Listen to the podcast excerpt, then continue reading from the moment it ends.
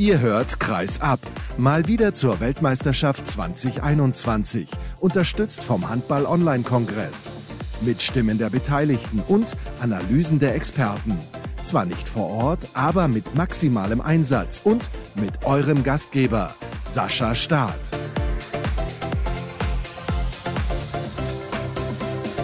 Da sind wir wieder auf Sendung. Handball-Weltmeisterschaft 2021, nicht aus Ägypten, aber über Ägypten sprechen wir. Schön, dass ihr wieder eingeschaltet habt zur Flash Zone. Diejenigen, die später den Podcast hören, ja, das gibt es dann auch als Audiovariante, dann übrigens noch später mit einem Gast, Nils Bastek von der DPA. Der ist nämlich in Kairo vor Ort und der wird dann am Ende der Podcast-Variante erzählen, wie es zu der Absage des deutschen Spiels gegen Kap Verde kommen konnte und wie die Hintergründe genau aussehen vor Ort. Das dann am Ende gibt es nicht in der Flashzone, gibt es dann also hinterher später am Tag. Wann genau, das kann ich natürlich noch nicht sagen, im Podcast zu hören. Jetzt begrüße ich aber erstmal meinen Gast. Ihr habt ja in der Grafik schon gesehen, wer mit dabei ist. Das ist ein Europameister von 2016. Simon Ernst von den Füchsen Berlin ist mit dabei. Hallo Simon, ich grüße dich. Hi, grüß dich. Zunächst mal müssen wir natürlich über diese Absage sprechen. Das ist ja eine völlig wilde Nummer. Deutschland spielt also heute Abend nicht gegen Kap Verde. Wie hast du diese Nachricht aufgenommen? Boah, ich habe das heute Morgen jetzt auch die definitive Absage gelesen. Ich glaube, hat sich jetzt ein bisschen angekündigt über die Tage, dass das ein bisschen wild dahergeht. Einzelne Spieler, dass sie isoliert werden. Entsprechend des Sicherheitskonzeptes hat jetzt offensichtlich nicht ganz funktioniert. Demzufolge folgerichtig die, die Absage, auch wenn das hier aus der Ferne, glaube ich, schwer zu bewerten ist.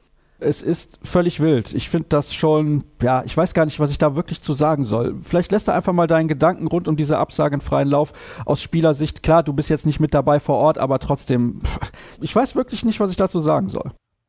Naja, sobald die Gesundheit Einzelner gefährdet ist, ist es, glaube ich, die richtige Entscheidung. Und mehr kann ich dazu auch gar nicht sagen. Wie gesagt, ich bin nicht vor Ort. Ich habe das Sicherheitskonzept nicht gelesen. Ich weiß nicht, wie da die Protokolle aussieht. Ich weiß nicht, wer da entscheidet, wann die Spiele abgesagt werden. Von daher aus, aus meiner Sicht sollte die Sicherheit aller Beteiligten im Vordergrund stehen. Und wenn das eben gewährleistet wird durch die Spielabsage, dann ist das die richtige Entscheidung. Also da bin ich natürlich komplett bei dir, dass dieses Spiel nicht stattfinden darf da gibt es eigentlich keine zwei Meinungen. Ich frage mich halt nur, was passiert jetzt in den nächsten Tagen? Also Cap Verde hat ja schon gespielt gegen Ungarn. Hat sich vielleicht ein ungarischer Spieler eventuell auch dann infiziert? Inkubationszeit, wir wissen ja auch gar nicht, dann mag da vielleicht ein negativer Test irgendwie bei rauskommen. Aber der Spieler kann das Virus schon weitergeben. Man weiß auch, viele ungarische Spieler sind auch schon infiziert gewesen. Also gefühlt war die halbe ungarische Liga schon infiziert, beispielsweise in Tatabanya, die ganze Mannschaft. So, jetzt spielen die da, die können das Virus vielleicht weitergeben, sind aber noch negativ, weil sie Antikörper haben. Also es ist völlig vogelwild. Machst du dir Sorgen, dass diese WM überhaupt zu Ende gespielt werden kann? Das wäre übertrieben. Also auch jetzt, dass du sagst, okay, da waren einzelne Mannschaften, die waren betroffen. Ich meine, wir waren mit den Füchsen auch in Quarantäne, hatten positive Fälle bei uns. In der deutschen Nationalmannschaft waren positive Fälle. Von daher tun wir, glaube ich, gut daran, da auf uns zu schauen, weil naja, es kann immer auftreten bei den besten Sicherheitskonzepten der Welt, bei der größten Vorsicht ist ein gewisser Glücksfaktor drin. Von daher, ja, am Ende ist es halt, dass man nur hoffen kann, dass da halt so im Sinne der Gesundheit aller entschieden wird und nicht auf Teufel komm raus versucht wird, jedes Spiel durchzubringen. Dann lass uns mal ein bisschen in die Zukunft schauen. Das kann ja auch Auswirkungen haben auf die Bundesliga-Saison. Ihr müsst ja noch etliche Spiele absolvieren, ihr müsst auch Spiele nachholen, ihr müsst international, glaube ich, auch noch Spiele nachholen, wenn ich es jetzt richtig im Kopf habe. Glaubst du, dass das tatsächlich dann bis Ende der Saison durchgezogen werden kann? Das wird extrem eng. Also ich glaube, unser Spielplan sieht bald aus wie der in der NBA. Das heißt, äh, mit Spielen alle zwei, drei Tage. Wir starten auch jetzt Anfang Februar, fliegen wir direkt nach Lissabon, haben da ein Nachholspiel. Also das wird alles extrem eng. Und ja, machen wir uns nichts vor, da werden weitere Spielverlegungen dazukommen. Von daher glaube ich, dass es da zumindest einen Alternativplan geben müsste, sobald sich abzeichnet, dass das eben nicht mehr zu stemmen ist, dass alle Spiele durchgeführt werden, was passiert, was wird priorisiert, Europapokal, Bundesliga, was passiert, Quotientenregel, wird eventuell in K.O.-Form am Ende gespielt, was passiert, der Spielplan geht, glaube ich, bis Ende Juni.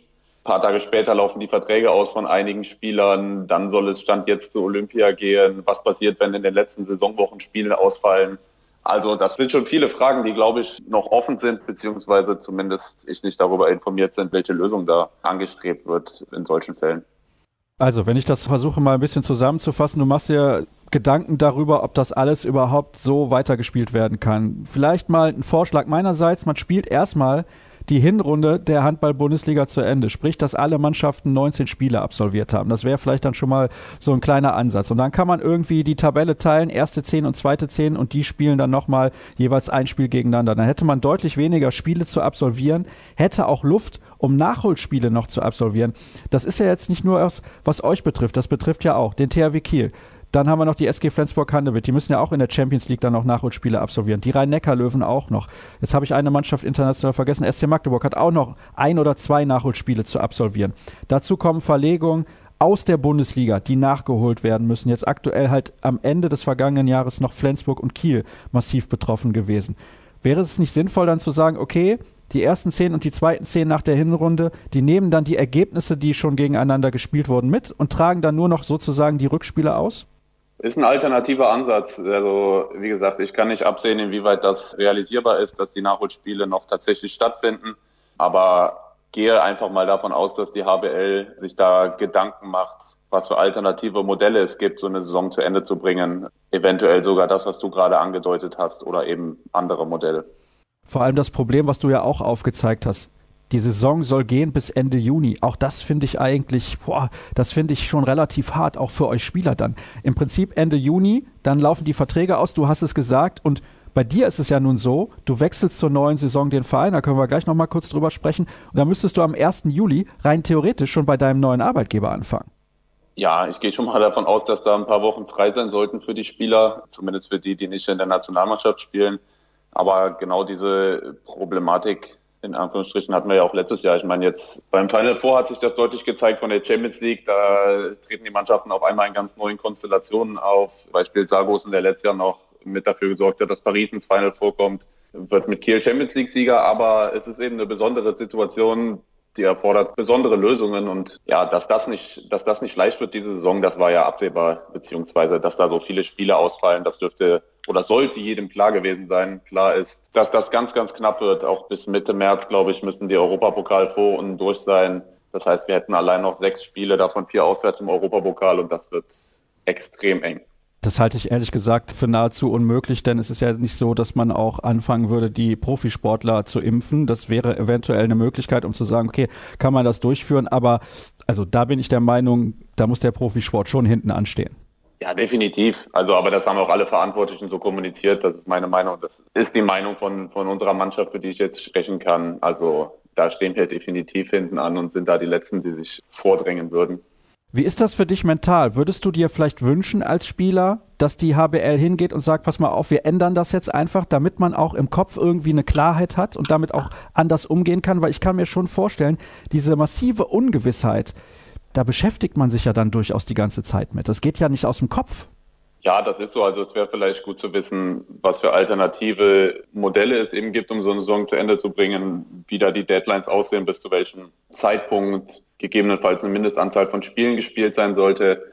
Aber am Ende sich das zwar dumpf an, aber da stimmt halt dieses Sprichwort, wir schauen von Spiel zu Spiel und wenn wir antreten können, treten wir an. Wenn wir nicht antreten können, treten wir eben nicht an. Klar, die Sicherheit, die Gesundheit aller Spieler, aller Beteiligten, aller Zuschauer, die eventuell irgendwann wieder zugelassen werden, muss im Vordergrund stehen und alles andere eben, alle anderen Interessen eben hinten an. Aber uns ist auch klar, dass das am Ende auch unsere Jobs sind, um die es da geht. Von daher sind wir auch extrem daran interessiert, nichtsdestotrotz die, die Spiele hinzubekommen.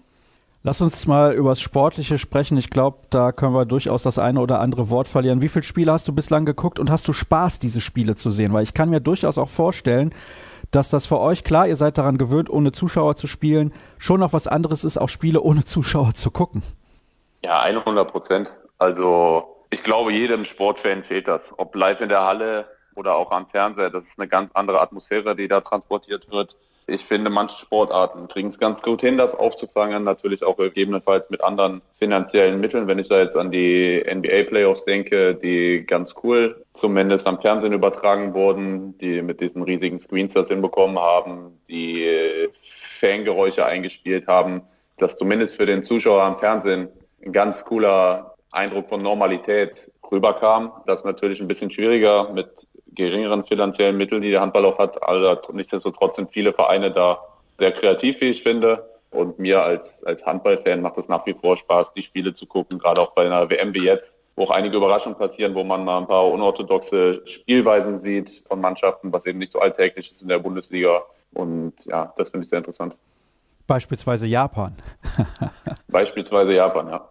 Das ist auf jeden Fall eine Mannschaft, da bin ich gespannt, wie sie sich schlägt im Rest des Turniers. Russland auch relativ überraschend, finde ich dann doch. Haben Slowenien geschlagen. Hast du das Spiel zufällig gesehen? Ich habe es gestern gesehen, genau. Freut mich für Petko, für die russische Handballföderation. Also hätte ich auch nicht mitgerechnet, Slowenien meiner Meinung nach mit die spielstärkste Mannschaft überhaupt im Turnier. Also alleine, wenn man sich anschaut, wer alles da als, als Spielgestalter auftaucht, das ist schon ist schon Wahnsinn, aber die Russen haben mit einer unfassbaren Emotion gespielt, haben mit Kosorotov einen tollen jungen Spieler im Rückraum links, Torhüter Kirev ist über sich hinausgewachsen und ja, dann kommen solche Ergebnisse eben zustande.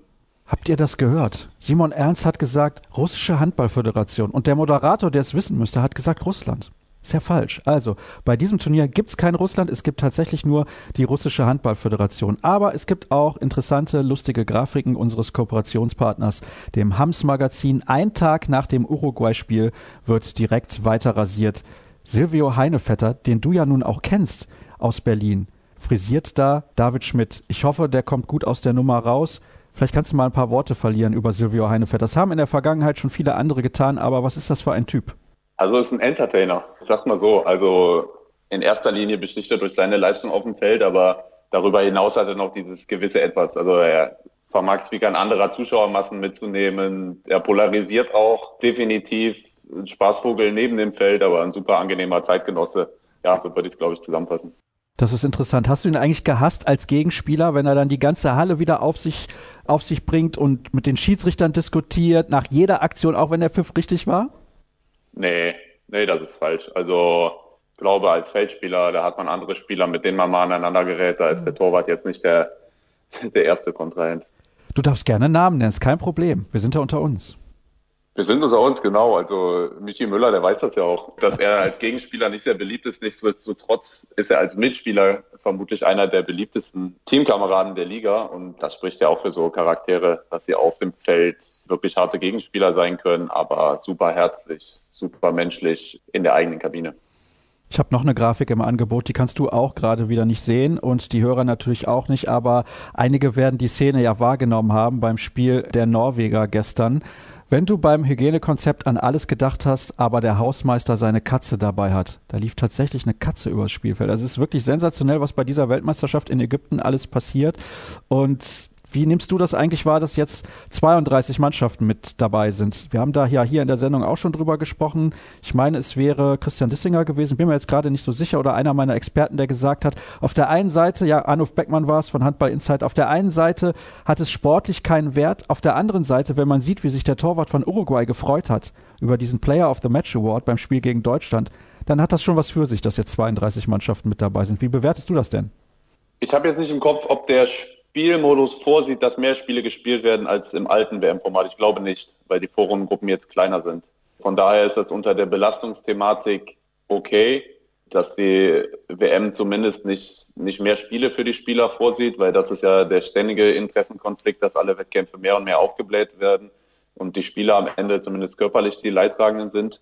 Meiner Meinung nach für mich als Handballfan extrem interessant, andere Spielweisen zu sehen und ich glaube auch, wenn man Handball mehr in Richtung einer globalen Sportart entwickeln will, was ja äh, definitiv ein Ziel sein sollte, dann ist das eben der richtige Ansatz. Auch Mannschaften wie die USA, die jetzt leider absagen mussten, wenn das eben Zukunftsmärkte für den Handballsport sein sollten, in Afrika, in Asien genauso, und man Mannschaften wie Japan die Chance geben will, sich auch sportlich zu entwickeln und darüber hinaus auch für die dort heimischen Zuschauer interessanter zu werden, dann ist das eben schon meiner Meinung nach der einzige richtige Ansatz, um den Mannschaften eben die Chance zu geben, sich zu messen und auch in der Heimat dann eben zu präsentieren.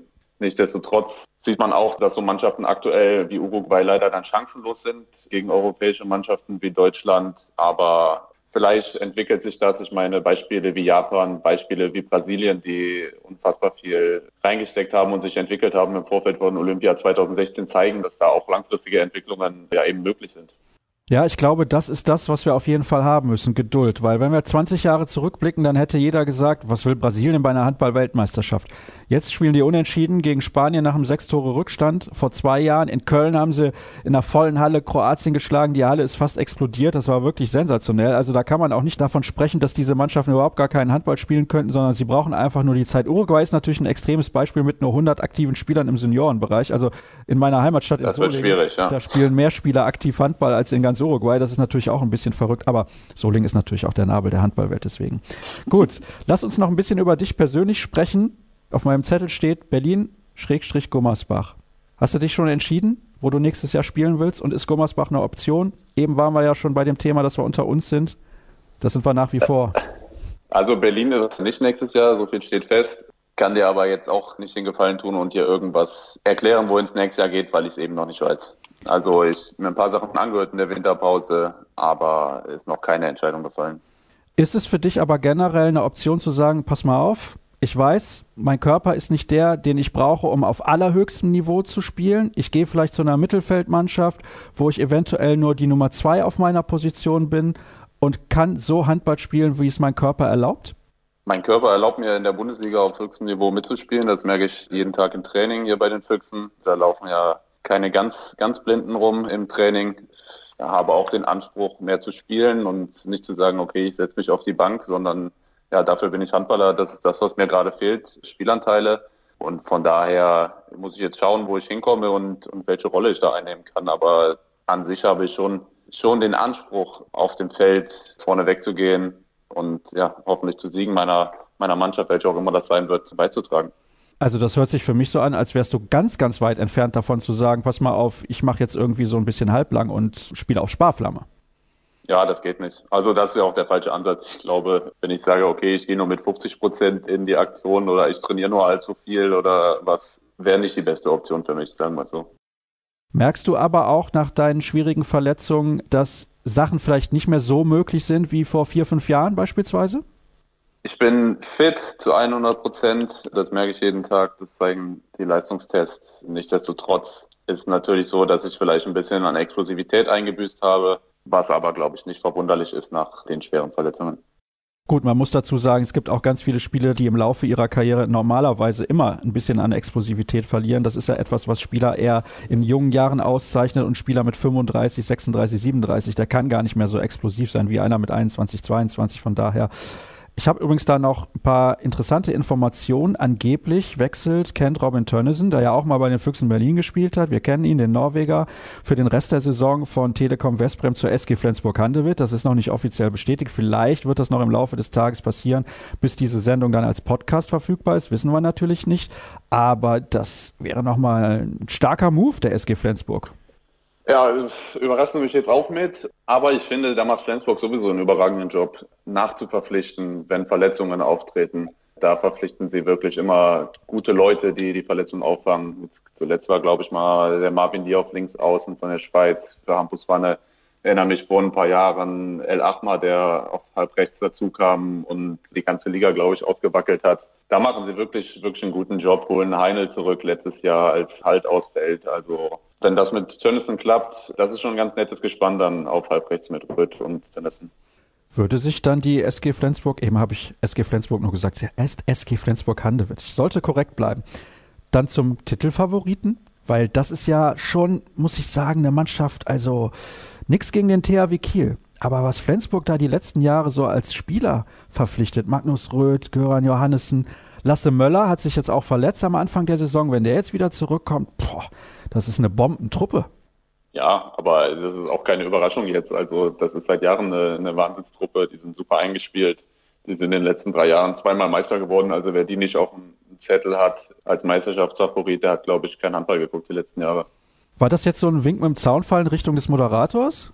Ach, überhaupt nicht. Ich weiß, dass du absoluter Insider bist und absoluter Handball-Junkie. Aber klar, Tönnissen hilft ihnen nochmal weiter. Aber ich glaube, so eine Souveränität wie Flensburg hat, selbst in der angespannten Personalsituation, die jetzt in der Vorrunde dort geherrscht hat, gelten sie so oder so als einer der Titelfavoriten schlechthin. Wie viel Handball-Junkie bist du eigentlich? Wie viel guckst du?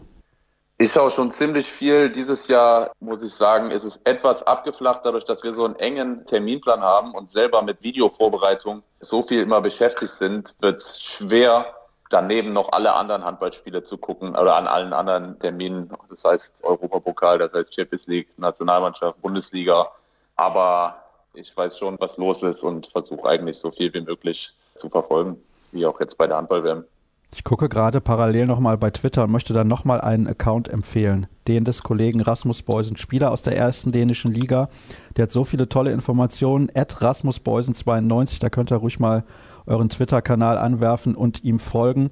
Mal gucken, ob er gerade aktuell noch irgendwas zu vermelden hatte. Nein, das letzte ist schon ein bisschen länger her. Auch der Kollege muss mal schlafen. Aber das ist auf jeden Fall ein Kanal, dem ihr folgen solltet. Und solange Simon noch da ist, kann ich das ja auch nochmal zeigen, weil wenn ich ihn dann gleich verabschiede, wird wahrscheinlich keiner mehr zugucken. Hier habe ich ein paar Preise bekommen. Unter anderem eine Mütze, dann gibt es noch ein T-Shirt, das werde ich auch noch verlosen. Ihr seht auch in dem Regal im Hintergrund, da sind ja auch ein paar Sachen mit dabei. Da wechsle ich gerade nochmal die Kamera, dann kann man das ein bisschen besser sehen. Und ich habe auch noch ein neues Trikot der deutschen Handball-Nationalmannschaft bekommen von den Kollegen von We Play Handball, die das offiziell vertreiben, die Klamotten des Deutschen Handballbundes. Und das werde ich natürlich alles noch verlosen im Laufe dieses Turniers. Simon, abschließend natürlich von dir würde ich gerne auch noch wissen, wie weit kommt die deutsche Mannschaft und hast du einen jungen Spieler bei diesem Turnier, den du besonders im Auge hast und wer wird Weltmeister? Ich habe jetzt den kompletten Turnierbaum nicht im Kopf ist auch noch zu früh, um eine Einschätzung abzugeben. Aber Deutschland kommt mindestens ins Viertelfinale. Wer wird Weltmeister trotz der Auftaktniederlage Norwegen?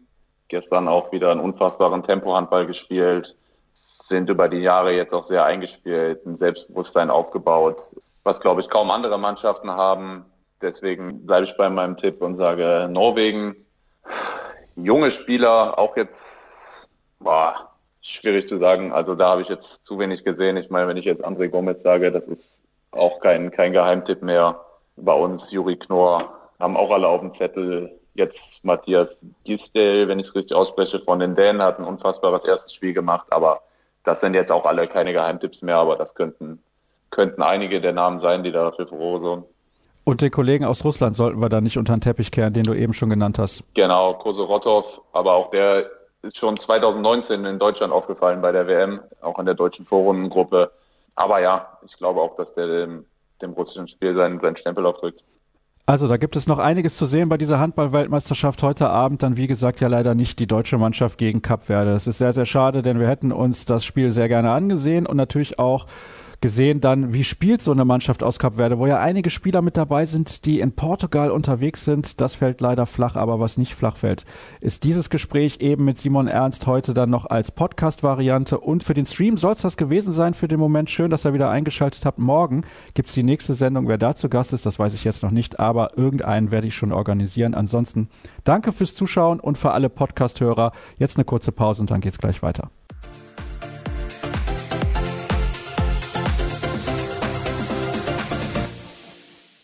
Eben in der Live-Show beziehungsweise dem ersten Teil des Podcasts hatte ich es bereits angekündigt. Wir haben jemanden zugeschaltet, der in Kairo unterwegs ist bei dieser Handball-Weltmeisterschaft. Er arbeitet für die DPA und heißt Nils Bastek. Hallo Nils, ich grüße dich. Hallo Sascha, ich grüße dich. Schöne Grüße aus Kairo. Zunächst mal müssen wir natürlich sprechen über die Spielabsage. Deutschland gegen Kap Verde findet nicht statt. Wie hast du das alles wahrgenommen vor Ort? Ja, das war ein ziemlich langes Warten, bis die Entscheidung dann endlich feststand. Gestern hieß es ja dann doch sehr schnell, auch von Seiten des DAB, dass dieses Spiel zu 99 Prozent abgesagt wird. Trotzdem mussten wir dann noch lange darauf warten, bis der Weltverband IRF dann diese Entscheidung auch formal beschlossen hat. Das ist dann heute Morgen passiert. Ich denke, das ist die einzig vernünftige Entscheidung, die da getroffen wurde, weil natürlich auch innerhalb der deutschen Mannschaft die Unsicherheit zugenommen hat. Man hatte ja die Situation, beim Spiel gegen Bosnien Anfang November, dass sich im Anschluss vier deutsche Nationalspieler mit Corona infiziert hatten und dementsprechend waren gerade Leute wie Yogi Bitter, die zu den Infizierten zählten, unsicher, ob sie da jetzt wirklich gegen Kap Verde spielen sollen. Diese Entscheidung wurde nun von der IRF abgenommen, sodass dieses Spiel ausfällt und dann geht es am Dienstag für die deutsche Mannschaft gegen Ungarn weiter. Das ist natürlich dann ein Schlüsselspiel, wollen wir aber jetzt noch nicht drauf vorausschauen. Da ist ja noch ein bisschen Zeit, bis wir uns mit dieser Partie dann beschäftigen. Und dieses Spiel, diese Absage, ja, ich weiß nicht, wie du das siehst. Kam die zu spät, deiner Meinung nach? Hätte man nicht schon gegebenenfalls vor dem ersten Spiel von Cap Verde gegen Ungarn sagen müssen, nee, wir ziehen hier einen Schlussstrich als IHF? Ja, gefühlt für mich persönlich hätte ich mir natürlich gewünscht, allein schon arbeitstechnisch, wenn diese Entscheidung eher gefällt worden wäre. Allerdings kann ich auch die IAF verstehen, die nun mal ein extra Corona-Regelwerk für diese WM ausgearbeitet hat. Und dieses Regelwerk hat es nun mal nicht ermöglicht, dass er eine Entscheidung getroffen wird. Das hat damit zu tun, dass Cap Verde eben durch dieses Regelwerk die Möglichkeit hatte und auch hat, Spieler aus dem erweiterten Kader nachzunominieren. Das war auch relativ früh klar, dass sie das machen wollen. Und jetzt musste halt geschaut werden, ob das so schnell passieren kann, dass eben diese nachnominierten Spieler schon beim Spiel heute gegen Deutschland eingesetzt werden können oder dann eben erst im abschließenden Gruppenspiel von Cap Verde am Dienstag gegen Uruguay.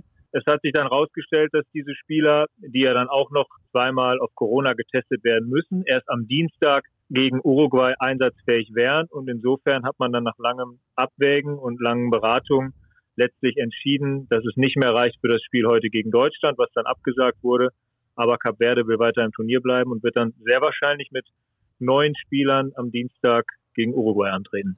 Machen wir uns nichts vor, Nils. Das ist natürlich insgesamt schon relativ schlecht gelaufen. Also die Blase wurde sehr spät eröffnet. Man ist nicht schon Anfang Januar angereist, sondern erst kurz vor Turnierstart. Das haben wir schon hin und her diskutiert. Aber Cap Verde hat jetzt schon ein Spiel gespielt gegen Ungarn. Vielleicht sind auch ungarische Spieler schon infiziert. Auch das habe ich eben ja mit Simon Ernst thematisiert. Der ist nicht vor Ort. Du bist vor Ort.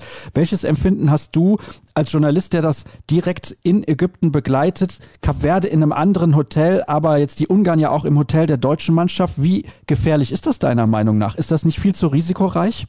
Also zunächst mal kann ich jeden verstehen, auch jeden in Deutschland natürlich verstehen, der sich Sorgen macht und der sich denkt, was machen die hier eigentlich? Das ist doch alles total unsicher. Ich persönlich war jetzt auch zweimal schon im deutschen Teamhotel, dem Hotel übrigens, wo auch Cap Verde untergebracht ist, wo auch Mannschaften wie Norwegen oder Frankreich untergebracht sind. Und da macht es mir überhaupt nicht den Eindruck, dass es da unsicher zugeht. Das sagen mittlerweile auch die deutschen Spieler. Ich selbst bin in einem Hotel mitten in Kairo untergebracht, wo unter anderem auch die Dänen und die Schweden wohnen. Und das ist ein sehr großes Hotel. Und ich glaube, mir ging es am Anfang so, wie es auch vielen Spielern am Anfang ging. Sander Sargosen hat ja relativ früh die Zustände auch im deutschen Hotel als wilder Westen kritisiert. Und ich glaube einfach, dass das damit zu tun hat, dass man hier nach Kairo kommt und auf einmal, ob als Spieler oder als Journalist, in einem Hotel wohnt und dort auf ganz viele andere Menschen aus aller Welt trifft. Und diese Menschenmassen ist man einfach aus der Heimat nicht mehr gewöhnt. Und das erschlägt einen natürlich am Anfang. Weil man denkt, wie kann das sein, dass jetzt so viele Menschen neben mir am Buffet stehen? Wie kann das sein, dass so viele Menschen neben mir am Esstisch sitzen? Man kennt das einfach nicht mehr und macht sich deswegen natürlich Sorgen. Genauso ging es mir am Anfang auch. Aber es ist ja davon auszugehen und bisher funktioniert es auch hier zumindest ganz gut, dass all die Leute, die mit uns und auch mit den Spielern im Hotel wohnen, getestet werden. Wir werden auch regelmäßig getestet, das kann ich also bestätigen. Und von daher fühle ich mich hier bislang absolut nicht unwohl, sondern es macht mir eher den Eindruck, als hätten die Ägypter bisher die Sache ganz gut im Griff. Man weiß natürlich nie, wie sich das entwickelt, aber soweit ich auch weiß, ist es bislang noch nicht dazu gekommen, dass ein Corona-Fall sozusagen in der Blase entstanden ist, sondern dass die Spieler, die bisher in der Blase positiv getestet wurden, erst schon vorher infiziert waren und dieses Virus quasi mit in die Blase reingetragen haben. Und jetzt muss man natürlich hoffen, dass es sich von dort aus dann nicht weiter ausbreitet. Es gab ja nun Kritik nach den ersten ein, zwei Tagen, dass das noch alles nicht so der Standard wäre, den man sich erhofft hatte. Hast du Veränderungen wahrgenommen in den Hotels in der Halle? Ja, im Hotel habe ich eine konkrete Veränderung wahrgenommen. Als ich hier ankam am Anfang, war das Buffet für uns Journalisten noch im Speisesaal. Mittlerweile gibt es zwei Buffets. Das war am Anfang sehr, sehr komisch, wenn du plötzlich in einen Speisesaal kommst. Ich hatte das gerade beschrieben und stehst dann mit anderen Leuten am Buffet, sitzt dann danach im Speisesaal neben anderen Leuten am Tisch. Das kennt man einfach nicht mehr, das ist ungewohnt. Mittlerweile gibt es zwei Buffets, eins ist draußen und da in Ägypten die Temperaturen relativ mild sind, fühlt sich das natürlich besser an, wenn man im Freien sitzt, wenn man natürlich auch weiß, dass das Virus sich im Freien nicht so gut ausbreitet. Das ist eine konkrete Änderung. Die andere, was die Spieler betrifft, Die wohl wichtigste Änderung ist, dass mittlerweile noch häufiger getestet wird. Bislang wurden ja auch die Spieler in der Regel alle zwei Tage getestet. Jetzt müssen Spieler, Trainer und alle, die zu den Mannschaften gehören, jeden Tag getestet werden. Auch bei uns Journalisten wurde die Frequenz erhöht. Das sind, glaube ich, die zwei größten Änderungen. Ja, und vielleicht noch eine ganz lustige Anekdote am Rand, was sich auch geändert hat. Der Koch der deutschen Mannschaft darf mittlerweile für die deutschen Handballer kochen. Das ging ja am Anfang auch nicht, weil die Bedingungen im deutschen Teamhotel wohl nicht so waren, zumindest zu Anfang, wie man sich das vorgestellt hat. Mittlerweile hat der DAB sich eingesetzt, sodass auch der Koch für die deutsche Mannschaft jetzt das Essen zubereiten darf. Also es scheint sich langsam und in kleinen Schritten zumindest dahingehend zu bessern, dass sich alle langsam wohlfühlen.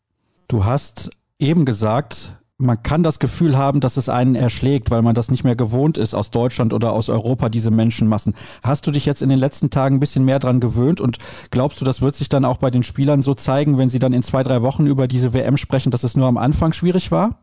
Ja, das glaube ich definitiv. Der Mensch ist ja ohnehin ein Gewohnheitstier und das zeigt sich auch hier in Ägypten. Es zeigt sich auch allein daran, dass man ein Gewohnheitstier ist, dass eben diese vielen Menschenmassen einen am Anfang erschlagen, weil man es nicht mehr kennt, weil man sich an diese neue Normalität in Deutschland ja schon gewöhnt hat. Man kannte es nicht mehr mit so vielen Menschen zusammen zu sein.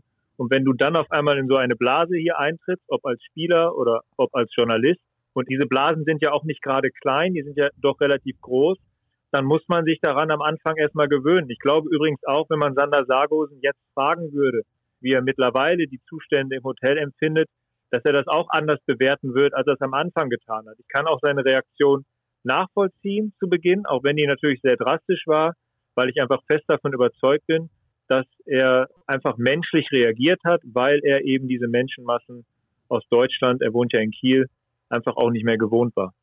Also, um nochmal die ganze Sache zusammenzufassen, du siehst eine klare Entwicklung dahingehend, dass es alles deutlich besser läuft als noch in den ersten ein, zwei Tagen. Und wie ist das eigentlich dann in der Halle? Wie nah könnt ihr an die Spieler ran, beispielsweise in der Mixzone? Es gibt ja Interviews in der Mixzone. Muss dann da auch noch Abstand eingehalten werden? Wie groß ist der Abstand? Funktioniert das so, wie du das erwartet hast? Also die Mixzone ist tatsächlich ein Mehrwert, den wir Journalisten hier vor Ort haben. Das war auch vorher im Hygienekonzept des Weltverbandes so angekündigt, dass wir nach den Spielen die Möglichkeit haben, mit den Spielern, möglicherweise auch mit dem Trainer zu sprechen. Das hat auch beim ersten Spiel so funktioniert. Wir konnten ganz normal an die Spieler ran, natürlich mit einem gewissen Abstand, haben wir unsere Aufnahmegeräte hingehalten, aber dann konnten wir uns mit den Spielern unterhalten. Natürlich mit der Maske auf Mund und Nase. Die Maske muss überall hier getragen werden, ob im Hotel oder eben in der Halle. Und dann hat das ganz normal funktioniert. Es ist ja auch Teil des Konzepts, dass das gewährleistet wird, dass es funktionieren kann, eben dadurch, dass wir regelmäßig getestet werden. Von daher hat das einen Mehrwert. Und ja, ich fühle mich hier auch wohler mittlerweile, weil ich mich an die Situation gewöhne. Eine hundertprozentige Sicherheit gibt es trotzdem nicht. Und auch wenn ich jetzt ein paar Tage hier bin, ist es immer noch manchmal komisch, wenn man mit ein paar Leuten gemeinsam am Buffet steht. Aber hoffen wir mal, dass es gut geht. Es macht mir auf jeden Fall hier nicht den Eindruck, wie es ihn manchmal wohl jetzt auch in Deutschland gibt, dass hier alles total chaotisch wäre und überhaupt nicht funktioniert. Im Gegenteil, die Ägypter sind sehr, sehr freundlich, die sind sehr bemüht. Und wie gesagt, wir werden regelmäßig getestet. Hier trägt jeder eine Maske im Hotel, die hängen hier nicht auf halb acht. Also ich habe nicht das Gefühl, dass es hier irgendwelche Menschen im Hotel gibt, die die Corona-Vorschriften nicht ernst nehmen.